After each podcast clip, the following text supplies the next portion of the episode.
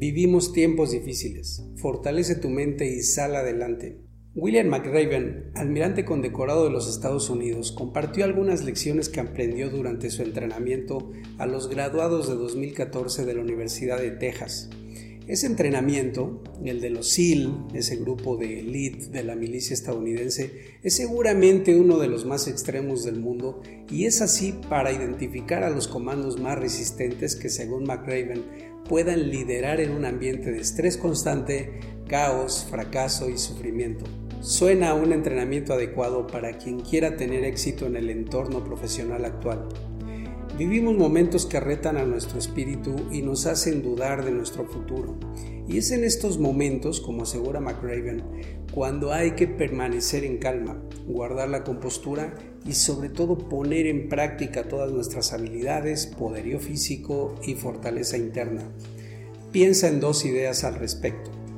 1. Como dice McRaven, la vida no es justa y mientras más rápido lo averigües, mejor te irá. Una parte del entrenamiento SEAL es lo que llaman la galleta azucarada. Se trata de pasar el día entero con el uniforme puesto, frío, mojado y rebosado de arena. Para McRaven, quienes claudicaron en este entrenamiento no comprendieron el propósito del ejercicio, entender que jamás tendrás el uniforme perfecto todo el tiempo, que a veces, sin importar lo mucho que te prepares o lo bien que te desempeñes, terminarás como una galleta azucarada, raspado, afectado, incompleto. Así es la vida, y nos definimos como personas a partir de la forma en que lidiamos con todo ello. Como dice el almirante, es fácil responsabilizar una fuerza externa por lo que te toca en la vida y dejar de esforzarte porque crees que el destino está en tu contra. Es fácil pensar que el sitio donde creciste, la manera en que te trataron tus padres o la escuela a la que asististe son todo lo que determina tu futuro. Pero no es así. Tú tienes la última palabra. 2. No te rindas. Otra parte del entrenamiento SEAL es lo que llaman la semana del infierno. En ella todos los cadetes con el lodo hasta el cuello mantienen su posición mientras llegan al extremo de su resistencia física y mental y bajo la presión de sus comandantes para renunciar. Con solo salir y tocar una campana como señal de renuncia, cualquiera podría acabar con su sufrimiento y obtener café caliente y un fuego reconfortante. Es tentador hacerlo, pero a decir de McRaven, rendirse jamás, jamás facilita nada.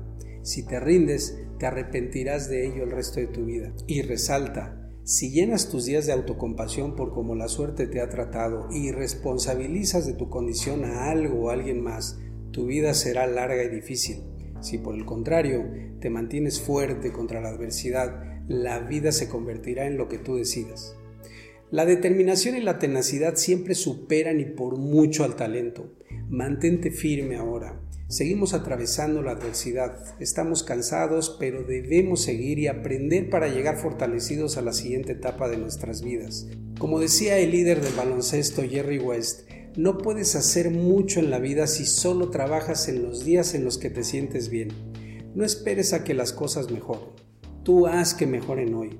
Las oportunidades suelen nacer de los problemas y hoy estamos rodeados de muchos problemas. Elige uno uno que puedas resolver como nadie más. Mejorarás al mundo y de paso mejorarás tú. Hay una célebre parábola africana que nosotros hemos tatuado en una de las paredes de nuestro campus. Cada mañana una gacela despierta.